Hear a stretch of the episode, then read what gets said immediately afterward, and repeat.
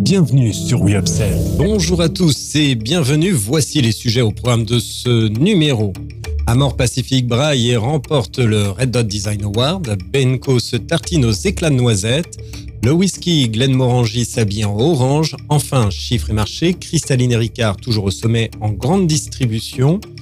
Le mois de juillet pénalise l'activité du commerce spécialisé.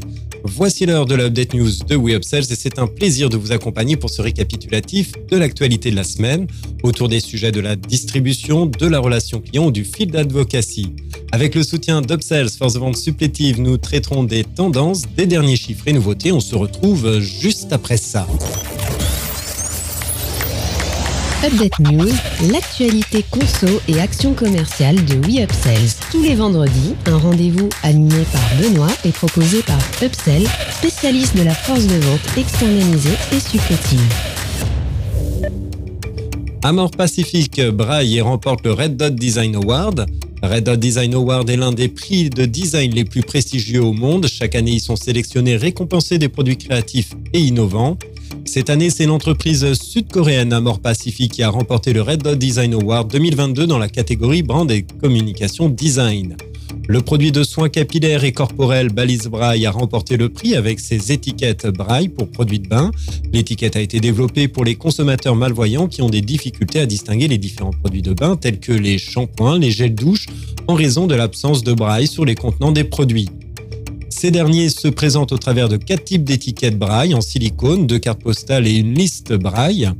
Conçu pour fonctionner sur une grande variété de produits de bain de différentes formes et tailles, chaque étiquette est en braille coréen et anglais, indiquant le nettoyant pour le corps, la lotion pour le corps, le shampoing et l'après-shampoing. Au cours du processus de développement des étiquettes en braille, Amor Pacific s'est assuré de tester la lisibilité des étiquettes par les consommateurs malvoyants et en a fait don aux étudiants de l'École nationale de Séoul pour les aveugles. Benko se tartine aux éclats de noisettes. Benko, la célèbre marque de poudre chocolatée créée en 1967, lance Crazy Nuts, une nouvelle pâte à tartiner aux éclats de noisettes.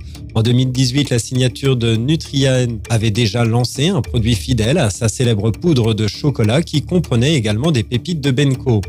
Elle est aujourd'hui favorablement remplacée par une toute nouvelle recette contenant 16% de noisettes et offrant une liste d'ingrédients plus valorisants. Le cacao est certifié Rainforest Alliance, tandis que l'huile de coco a cédé sa place à l'huile de colza en complément de l'huile de tournesol. Enfin, cette nouveauté contient moins de graisse saturée, moins 30%, et de sucre, moins 6% que la version Benko Crunchy originale. La marque s'est également illustrée avec le lancement d'une poudre de chocolat avec 35% de sucre en moins que la moyenne des poudres, lui permettant ainsi d'obtenir un Nutri-Score de A sur ce produit. Benko rejoint Nesquik, Banania et Poulain sur les créneaux dynamiques des recettes bien-être représentant 10% des ventes de chocolat en poudre en croissance de 10% par an, bio y compris. Le whisky Glenmorangie s'habille en orange, né en 1843 dans les Highlands. La marque écossaise Glenmorangie appartient au groupe LVMH depuis les années 2000 et s'offre un nouveau packaging pour son whisky. Si l'ancien était classique, le nouveau propose un design très coloré, notamment pour ses références les plus emblématiques.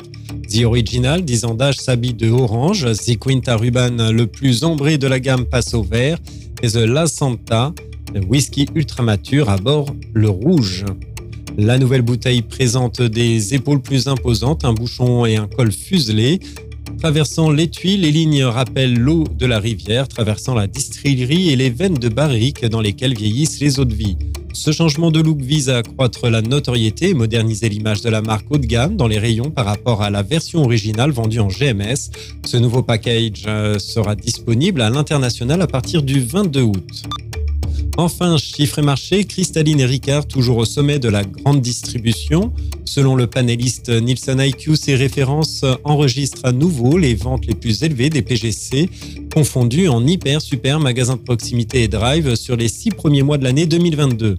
Le litre de Ricard arrive en tête du classement avec 126,8 millions d'euros de chiffre d'affaires et le pack de 6 fois 1,5 litres de cristalline le suit avec 117,8 millions.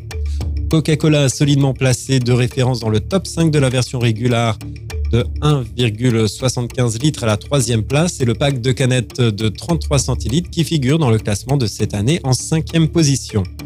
Si la classification en transactions d'achat est sensiblement différente, celle-ci est également consacrée au liquide. Selon Nielsen IQ, cité par les éditions Cristalline s'en sort bien avec quatre références dans le top 10 composées uniquement de boissons non alcoolisées, dont le pack de 6,1 litres en pole position. Juillet pénalise l'activité du commerce spécialisé. Selon une étude réalisée par Procos, l'activité du commerce spécialisé a baissé de 6,3% par rapport à juillet 2021 en magasin et de moins 12,4% pour les ventes Internet. Tous les secteurs ont enregistré une baisse d'activité en juillet 2022 par rapport à juillet 2021, à l'exception de la restauration avec plus 6,5%. La baisse des ventes en magasin a été la plus prononcée dans les vêtements, à moins 17,9%, les chaussures moins 15% et la culture, euh, les jouets cadeaux, à moins 5,1%. Par rapport à l'avant-Covid, toutes les enseignes de distribution spécialisées ont connu une forte baisse d'activité. Euh, de moins 4,2% par rapport à juillet 2019. Euh, sur les sept premiers mois de l'année, la moyenne cumulée des ventes euh, détaillants spécialisées reste inférieure à 2,5% à celle de la même période en 2019, notamment dans la beauté avec moins 10%. Merci de votre écoute et nous nous retrouvons la semaine prochaine. En attendant, abonnez-vous à la chaîne et au podcast de WeUpsells pour ne manquer aucune actualité. Enfin, n'hésitez pas à commenter et à réagir sur les sujets. Les équipes d'Upsell et moi-même, nous vous souhaitons d'excellents moments à tous.